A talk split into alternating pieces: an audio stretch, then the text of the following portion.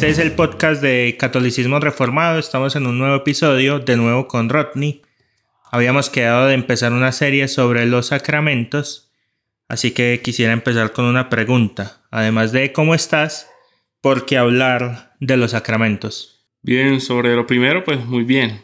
Eh, contento porque, bueno, teníamos tiempo sin grabar, pero bueno, creo que el podcast es una de las cosas a las que le tenemos menor prioridad, pero es bueno también continuar grabando y, aprovechando este espacio también para conversar un poco más informal y también más libre sobre, sobre temas. Y bueno, en, las, en los episodios pasados, eh, en los dos únicos episodios pasados, estuvimos hablando sobre lo que debemos creer. Y hablamos del credo de los apóstoles y el catecismo y todas esas cosas.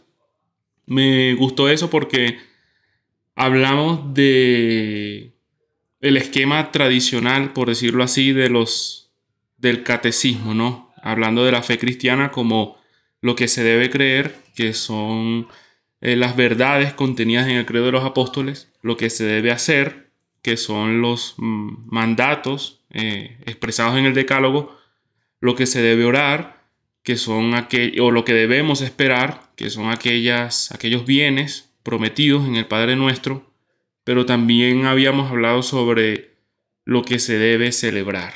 Y ahí es cuando hablamos de los sacramentos. Y me gusta eso porque cuando hablamos de la fe cristiana no solamente estamos hablando de una reflexión intelectual o de un sistema, eh, podríamos decir, filosófico o de pensamiento. La fe cristiana o la tradición cristiana es esas cosas. Pero la fe cristiana también es una celebración, es una fiesta, es una fiesta solemne, podríamos decir. Y ahí es donde encajan los sacramentos. Los sacramentos son los ritos que nos ayudan a celebrar nuestra fe y nos informan de forma, podríamos decir, colectiva, que informan a todo el pueblo de Dios sobre aquello que está, que está celebrando. A mí me gusta eso que hablas de celebración eh, en el contexto de la liturgia, porque da una un panorama muy integral de, la fe cristiana, que no solo es algo para profesar y, orar, sino también para celebrar. Y en un mundo en donde están desapareciendo los ritos, los rituales, o no solo desapareciendo, sino mutando por los modelos económicos y, demás. La, ahorita estamos grabando el Navidad. Eh, y, la Navidad es una muestra muy grande de de cómo un sistema económico puede banalizar lo que antes fue sacro. Oh, exacto, desacralizar. Me, parece importante hablar entonces de los sacramentos, que es la manera por excelencia de, celebrar la fe cristiana y sobre todo en América Latina, en donde por desgracia los sacramentos se habían visto relegados de la liturgia de muchas maneras, o no celebrándolos con los elementos, que el Señor Jesús instituyó, eh, agua para el bautismo y vino y pan para eh, la cena del Señor, sino también por el tiempo en la liturgia. Sí. A veces son cosa de dos minutos, tres minutos, cinco minutos, cuando mucho. Incluyendo la repartición de los elementos. claro. Mucho menos. Sí, entonces me, me parece interesante hablar de ello y obviamente lo vamos a hacer desde una perspectiva cristiana en general, pero desde el punto de vista de la tradición reformada en particular. Así que la otra pregunta natural que surgiría es, ¿qué son? ¿Qué son los sacramentos? Bien, eh, me creo que el uso de la palabra sacramento es de hecho muy propio o propicio para la tradición cristiana en sí. Como casi todas las, bueno, empezando en este caso por la etimología de la palabra, que para este caso pues nos interesa mucho. Eh, como casi todas las palabras en la teología o en el quehacer teológico, eh, no encuentran su origen en las filas cristianas, ¿no? sino que son un proceso, podríamos decir, de, de cristianización. ¿no? Los cristianos eh, no siempre se vieron en la necesidad de crear palabras nuevas, sino de usar las palabras ¿no? que ya existían en la cultura o en la filosofía griega o romana, cosas así, para mm, usarlas ¿no? también. Y es interesante porque en su origen, el sacramento, era un ritual, pero era un juramento que hacían los soldados romanos. El sacramentum era un eh, juramento en el que los soldados manifestaban su lealtad al emperador, eh, al emperador de turno, a Roma mismo, ¿no? Era como un juramento también a la patria, pero también incluía aspectos religiosos. El sacramentum era también un, una, una manifestación de lealtad a los dioses de Roma también. Entonces, por esa razón se empezó, digamos, a usar la palabra sacramentum. Los cristianos usaban la palabra sacramento para, los cristianos latinos, para, digamos, decir cosas como no se puede participar del sacramento romano y del sacramento de Cristo, que en este caso era el bautismo, ¿no? Entonces, eh, empezaron como a usar la palabra sacramento para referirse también a los misterios cristianos porque el sacramento, ¿no? en este caso un padre de la iglesia muy importante en este aspecto es Tertuliano, él es como el responsable de usar la palabra sacramento para referirse a misterios como la cena, como el bautismo, y usaba esta palabra para referirse de nuevo al hecho de que la cena y el bautismo son rituales en los que proclamamos nuestra lealtad a Jesucristo. Entonces ahí sería como los primeros usos de la palabra sacramento en, la iglesia, en este caso en la iglesia latina. O sea, lo vemos entonces en ese sentido más general como una proclamación pública de lealtad hacia, hacia, el, hacia el único Señor. Así es. Hacia el Señor Jesucristo. Y esa evolución de juramento eh, en la reforma eh, entiendo que ya no es solo esta proclamación de lealtad, sino que en el periodo de confesionalización hay una ah, definición más amplia, pero también más específica de, lo que son. Muchos estarán familiarizados con la definición que dan los puritanos de Westminster cuando dicen que los sacramentos son signos y sellos santos de, del pacto de gracia. Eh, esa definición siempre me ha parecido ah, bastante interesante, eh, pero también me gusta, como lo habían dicho la Iglesia de Inglaterra en el acuerdo de los 39 artículos, cuando dice que eh, los sacramentos no son solo insignias o muestras de la profesión de fe de los hombres cristianos, sino que también son testigos seguros.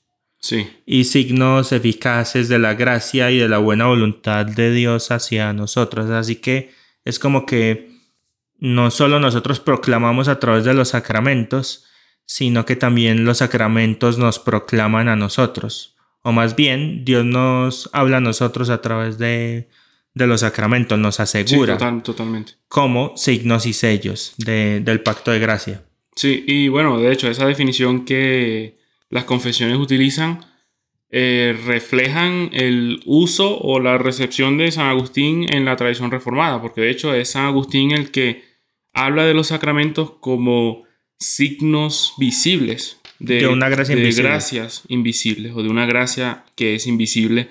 Entonces, claro, los, los sacramentos al ser signos visibles nos, es decir, cuando recibimos los sacramentos, nosotros no podemos ver la gracia que en ellos, eh, que ellos prometen. Es decir, nosotros no vemos las gracias invisibles, pero vemos los signos visibles. Por esa razón es que los sacramentos son testigos seguros, porque podemos ver, ¿no? Eh, tocar, en este caso, oler o percibir con nuestros sentidos sensibles eh, aquellas cosas que, Dios nos promete por medio de ellos. A mí me gusta mucho eso porque Calvino lo obviamente lo dice mejor.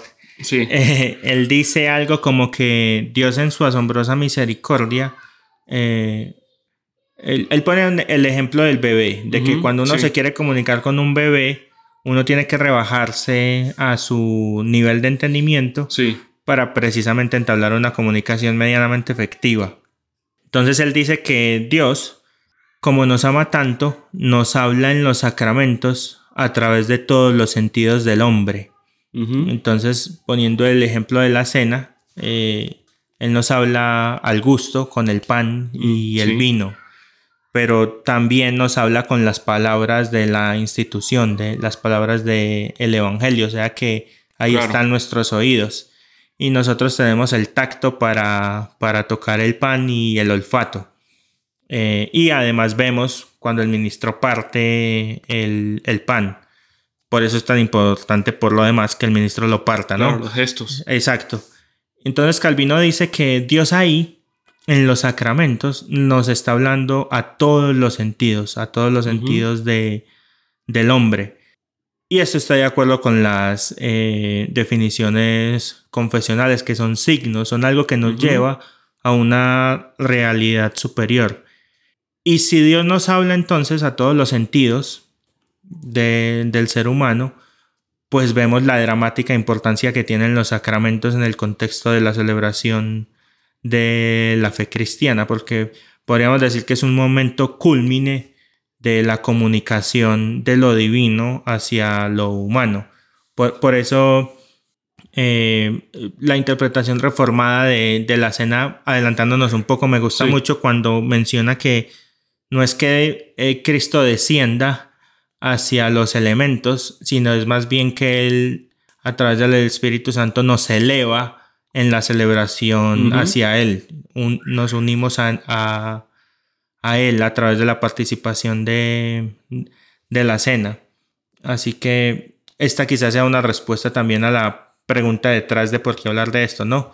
Porque es sumamente importante. es la comunicación por excelencia de Dios con el hombre. Sí, me gustó como al principio también hablabas de la importancia de los sacramentos y cómo ellos, bueno, en la época en que vivimos, se vuelven incluso más importantes y más relevantes hablar de ellos, porque, bueno, el tiempo que vivimos es...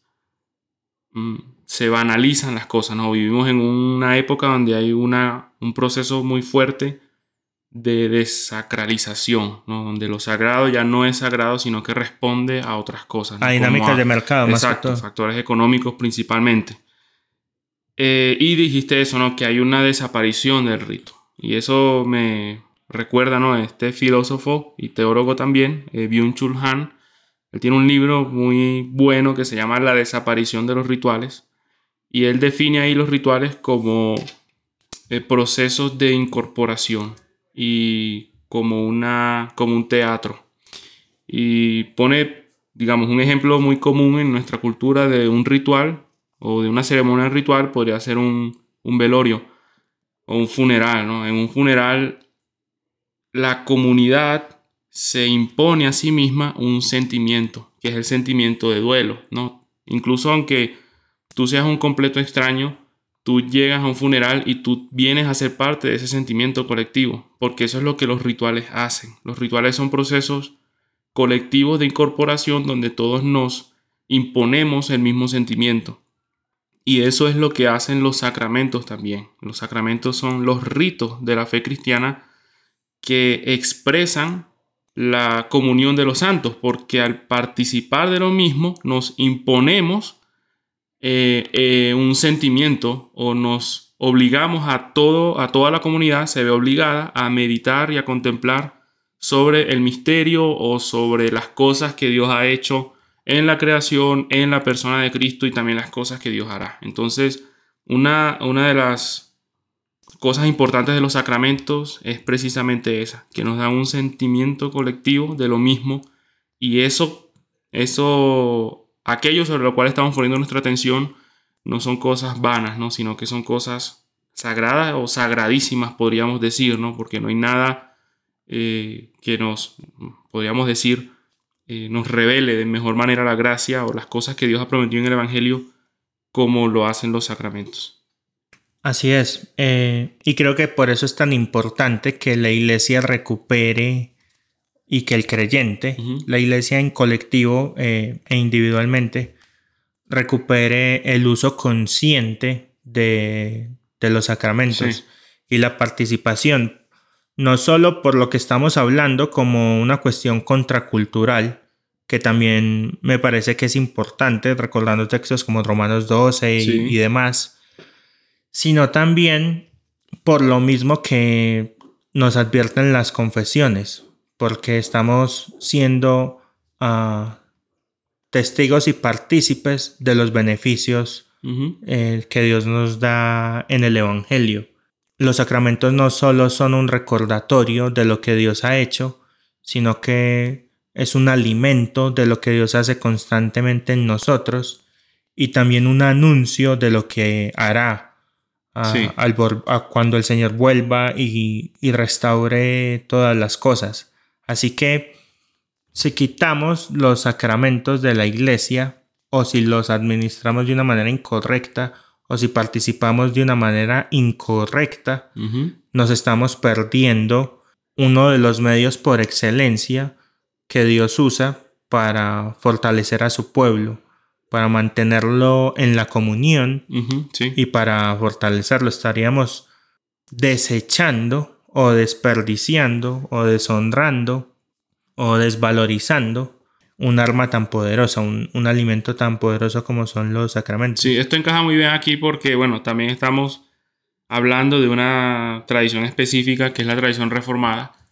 Y bueno, ya hemos mencionado esto muchas veces, hemos hablado de esto antes, que, bueno, de los mitos comunes, ¿no? Sobre la tradición reformada o sobre el proceso de reformación.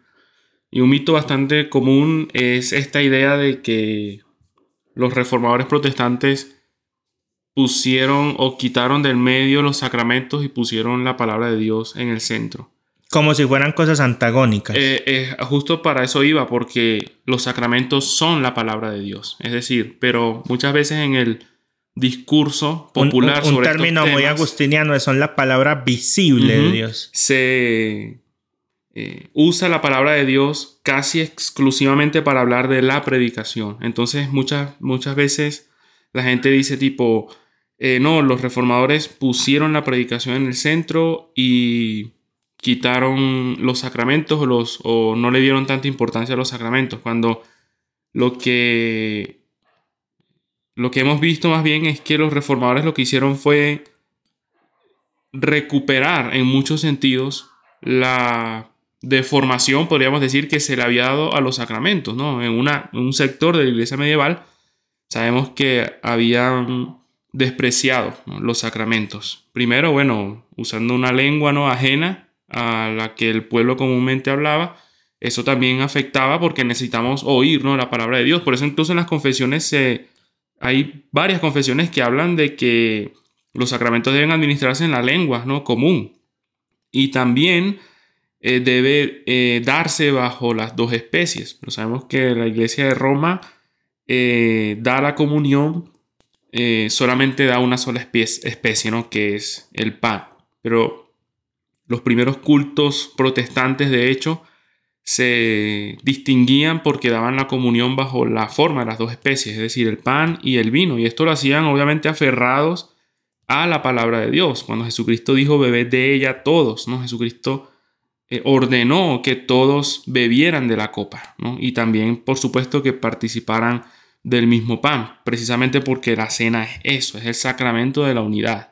Entonces, eh, hoy en día más bien encontramos lo que parece ser es una, un desprecio a los sacramentos y una excesivo, un excesivo énfasis en la predicación, lo que hace más bien me parece que toleremos muchas cosas acerca de la predicación, muchas cosas que están mal y podemos luego hablar de eso, y despreciemos los sacramentos de, muchas maneras. Tú lo dijiste al principio, ¿no? Una predicación en una iglesia evangélica o reformada o que se identifique como simpatizante con estos principios puede durar 45 minutos, una hora, pero la administración de los sacramentos puede durar simplemente 5 o 10 minutos, ¿no? Incluida la repartición de los elementos. Entonces, es evidente el desprecio que hay sobre los sacramentos y el excesivo énfasis en la predicación.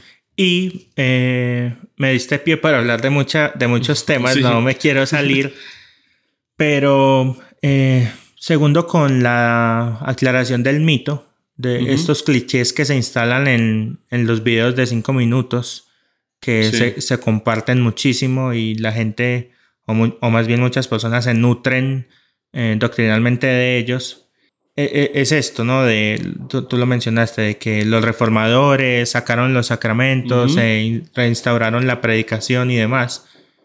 Pero si uno lee a los reformadores y por reformadores, entre ellos mismos había incluso diversidad entre cuánto debía durar una predicación. Algunos predicaban eh, de manera temática, la mayoría, eh, durante un tiempo, otros hacían series eh, versículo por versículo consecutivos.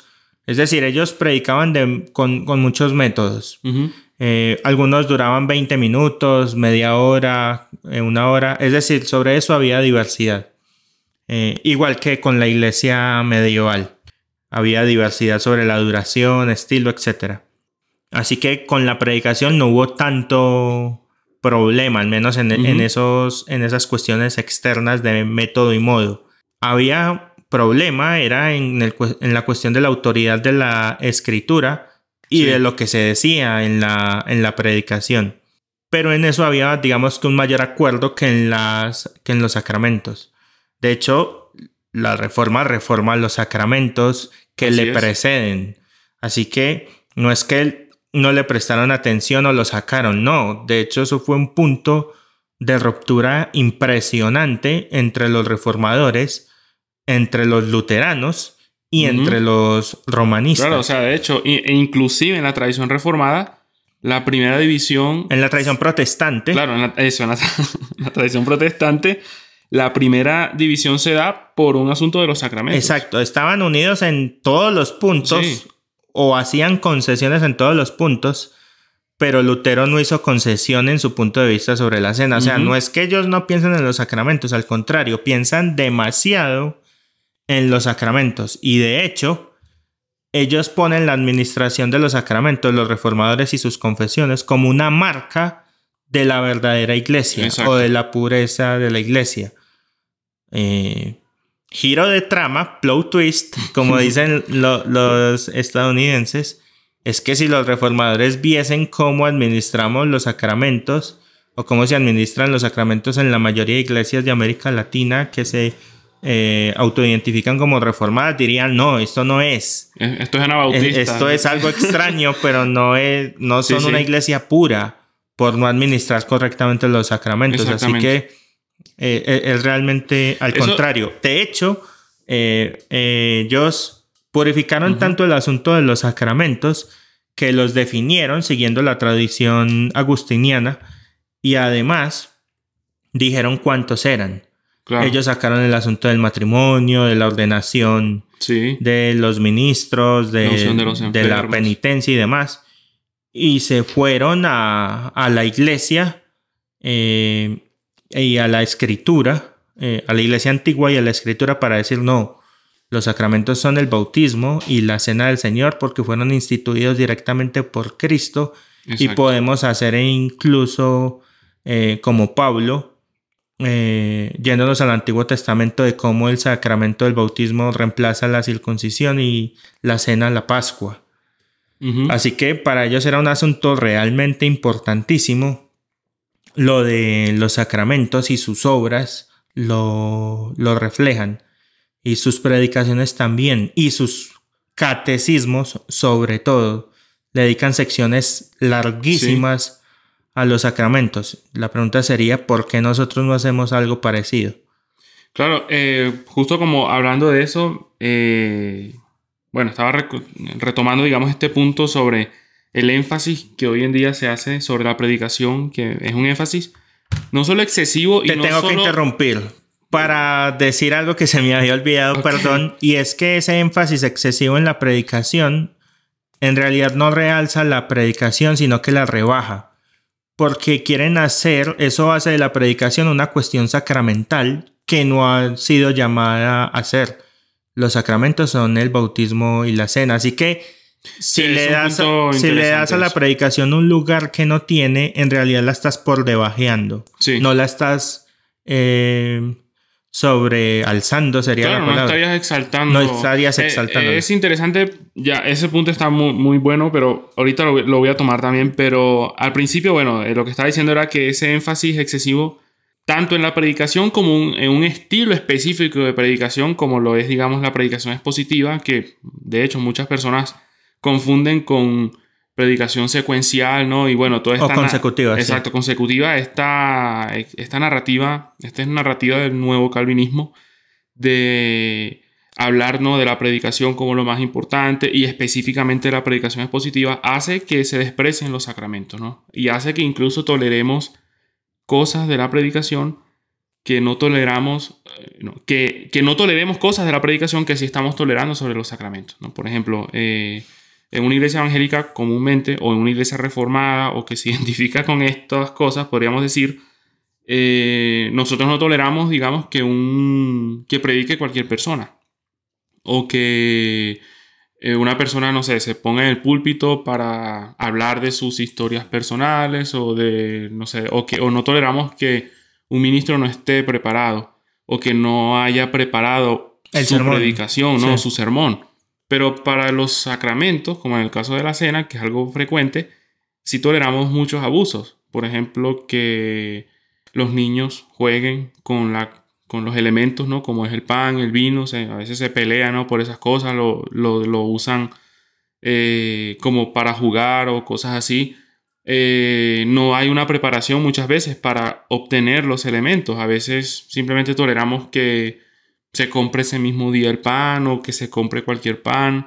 Incluso en la administración de los sacramentos, ¿no? Como estaba diciendo al principio, el ministro a veces no parte el pan o no le pone una atención a los gestos de, que, que, este, que señalan este sacramento. No dice las palabras de la institución ni la advertencia. Exacto, nada de esas cosas. Entonces, esto se debe precisamente a eso, a que en la narrativa, en este caso del nuevo calvinismo, es... yo, yo, eh, añadiría eh, otras corrientes. Claro. El nuevo calvinismo, el evangelicalismo moderno. Claro, y eso también responde a incluso a, modelos filosóficos, ¿no? Como podría ser, o movimientos, ¿no? Como la ilustración y el racionalismo y todo eso el desprecio, ¿no? Por el misterio, por lo sagrado. Y, ni hablemos de los que usan otros elementos, como jugo de uva o que no usan pan, sino galletas. Sí, sí, sí. Que no usan vino, sino eh, Coca-Cola. En, estos días una persona me contó, eh, estaba en una iglesia que se autodenomina como reformada de corriente presbiteriana, en el que a una niña le dieron agua porque se había acabado el, vino. O sea, eh, claro, es intolerable. Los reformadores dirían de eso que sería casi blasfemia. Claro, no, es un desprecio eh, y impresionante. A veces me cuesta hablar casi siempre de tradición reformada, teología reformada, porque parece que queremos ser más, o, mucha gente podría interpretar que lo que queremos es ser fieles a una tradición más, más que a la escritura, pero si se me quiere entender lo que quiero decir es, no, eso no es una un abuso contra la tradición reformada, que, lo es, sino que en últimas es, es una perversión al Señor Jesucristo. Claro, es un abuso contra a, Cristo a lo que él quiso en, eh, especificar y mandar. O sea, es una ofensa contra Dios, contra el Dios trino y sublime. O sea, es gravísimo. Eh, es que ese tipo de cosas pasen es es gravísimo. claro, y de hecho en las confesiones reformadas, por ejemplo en Westminster, cuando se habla del bautismo, se dice que es un gran pecado ¿no? descuidar el sacramento y también lo dice en el contexto de negar el bautismo ¿no? a los niños. Y eso, bueno, independientemente ¿no? de lo controversial que, que, es esa expresión y lo que dicen ahí. Bueno, de lo controversial que es en nuestra época. en, en, su época era perfectamente revela, revela la importancia ¿no? que ellos tenían sobre los sacramentos y la importancia de administrar eso adecuadamente, porque de nuevo estamos hablando de los santos misterios, pero también de las cosas que Cristo instituyó. Entonces, cada administración de los sacramentos, independientemente de su frecuencia, es, una, es un acto de obediencia o de desobediencia, independientemente del grado de perfección con el que se haga, ¿no? que puede variar muchas veces por, bueno, por nuestro pecado y por nuestro descuido, pero es un acto de obediencia a la palabra de Cristo también. Y como está en el contexto de la liturgia, también es un acto de adoración. Eh, de nuevo, para los reformadores, los sacramentos son tan importantes, esenciales, que son una marca de la iglesia. Sí. O sea, si tú quieres saber si estás en una verdadera iglesia o no, mira cómo administran los, los sacramentos. Sí. Y eso te, te dará una respuesta, nos dará una respuesta. Y esto no aplica solo para los ministros, sino también para los que participamos de los, de los sacramentos. Sin embargo, como en, en nuestro contexto, eh, las exhortaciones casi siempre son para las ovejas, digamos, para los laicos. Es bueno también hacer un énfasis en que los ministros tienen una responsabilidad impresionante a la hora de administrar correctamente los sacramentos. Sí, eh, generalmente cuando hablamos de los sacramentos pensamos mucho en nosotros mismos, ¿no? En, los, en este caso en los creyentes.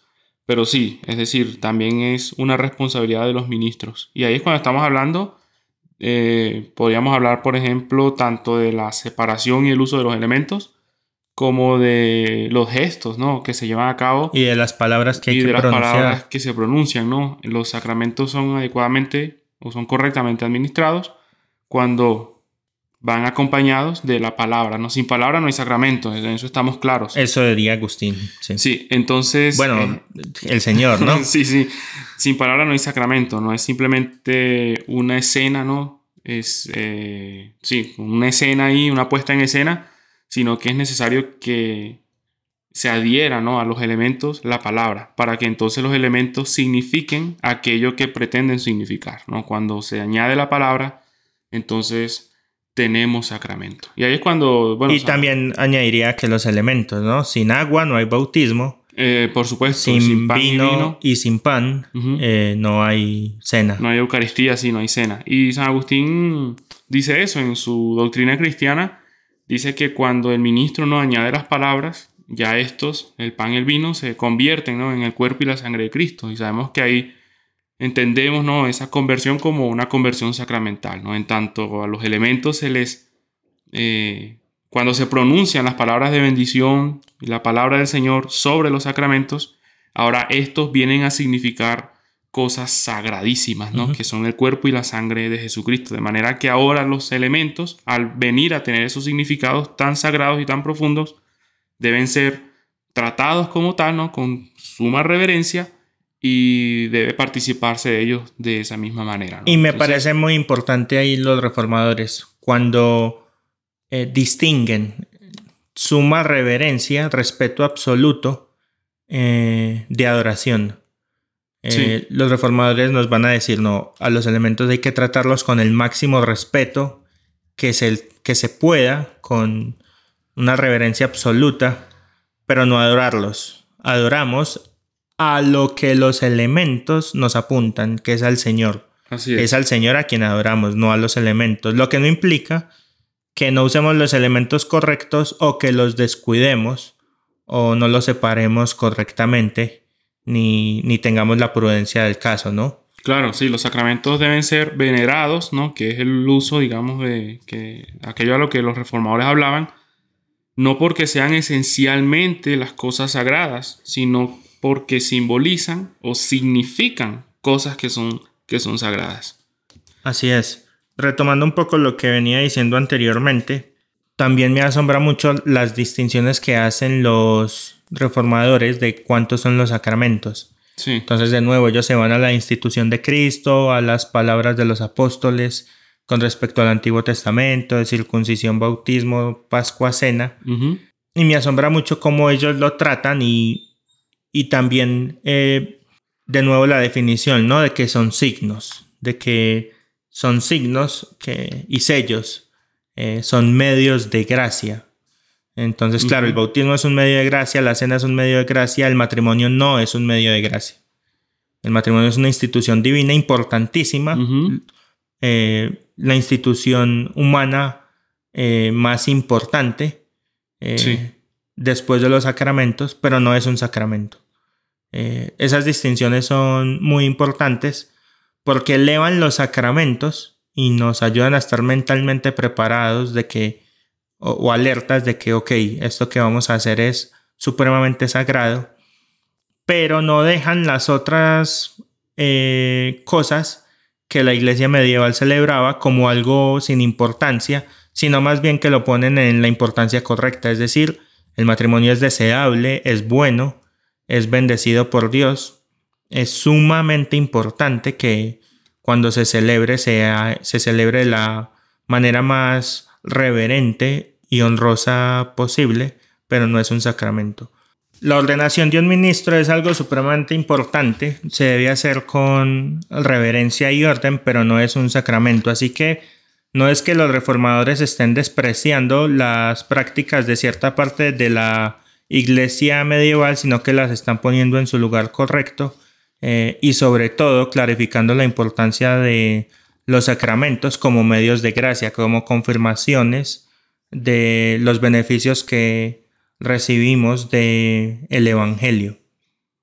Bien, sí, también es, es importante al principio, cuando usamos la definición de sacramento de las confesiones reformadas, está el hecho de que ellos se dice que los sacramentos son signos y son sellos del pacto de gracia. Entonces, esta relación del sacramento como signo del pacto también sirvió a los reformadores, podríamos decir al menos para dos cosas. Una, para limitar el número de los sacramentos y también para, podríamos decir, comprender eh, los elementos adecuados para los sacramentos. Entonces, al entender los sacramentos como signos del pacto, se, entiende de ahí también, se deduce que los sacramentos deben ser o, dispuestos para los miembros del pacto. Entonces, por esa razón, digamos, no hablamos del matrimonio como un sacramento, porque no todos los miembros del pacto participan de él.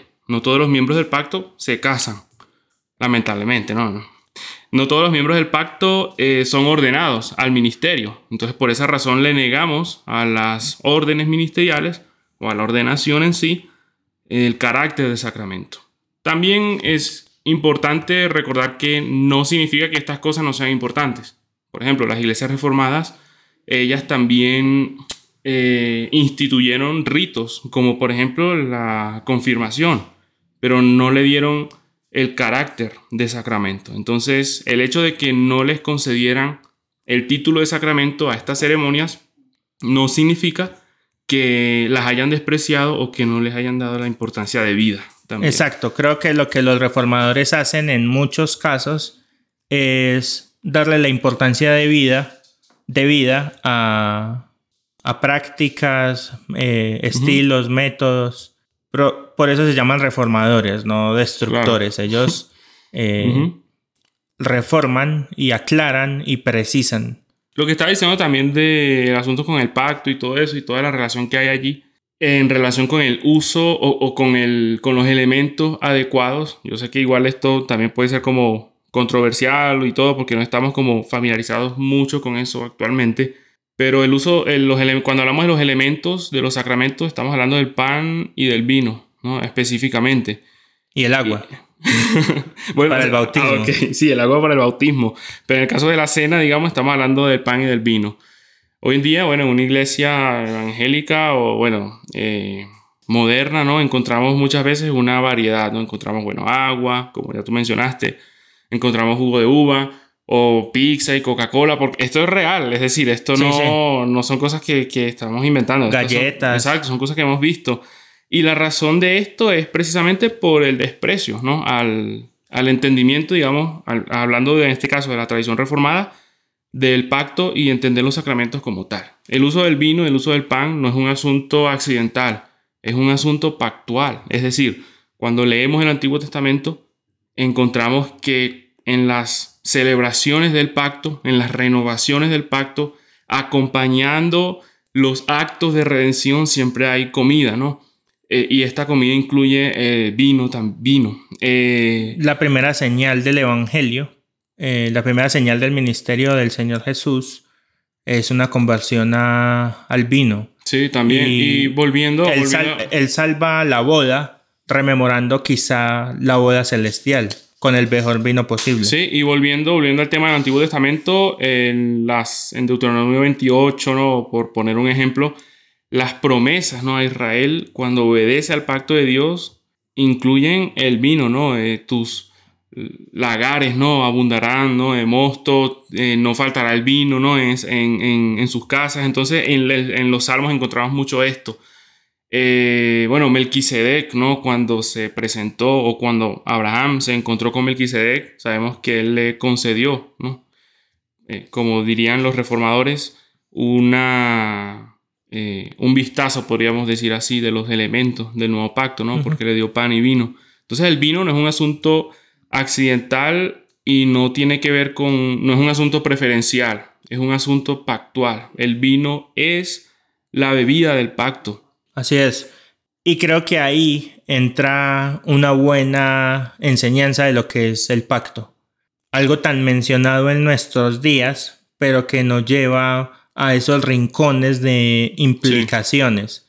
Y de nuevo, eh, esto podría también tener que ver mucho con con la desaparición del rito, con la desaparición de lo ritual. Y es que con esa desacralización que tú mencionabas o esa abundante secularización, ya lo que es antiguo eh, es muy reemplazable. Eh, sí. Entonces, y, eso se ve desde, desde celebraciones, digamos, humanas que podrían ser fútiles hasta la celebración eh, cristiana. Por ejemplo, eh, no sé, digamos, en la América Latina es muy común celebrar el cumpleaños con un, con un pastel, con una torta, pero ya hay nuevas formas de celebración que ya no es con pastel, sino digamos como con pescado u otra comida.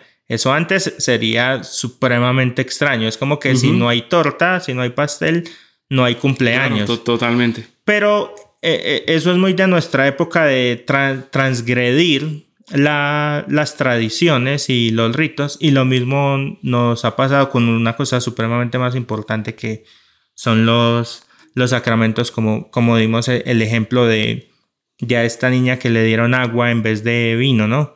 Sí, claro, es decir, el asunto también con los sacramentos es que, y con lo que el ejemplo que está dando el cumpleaños, ya hablamos del funeral también, ¿no? Como una expresión ceremonial de nuestra cultura, es que en, bueno, esto también lo dice Byung-Chul Han, y es que en el marco ritual, ¿no? en los rituales, las cosas no se consumen, las cosas no se usan.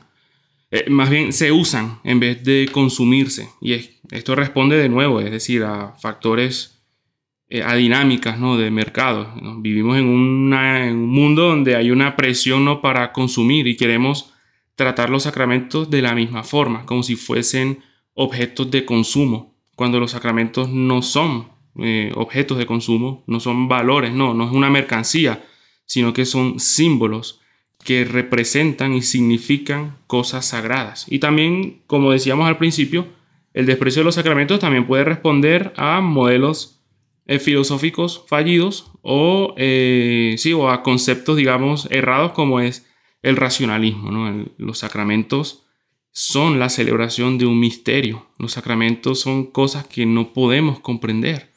Y le...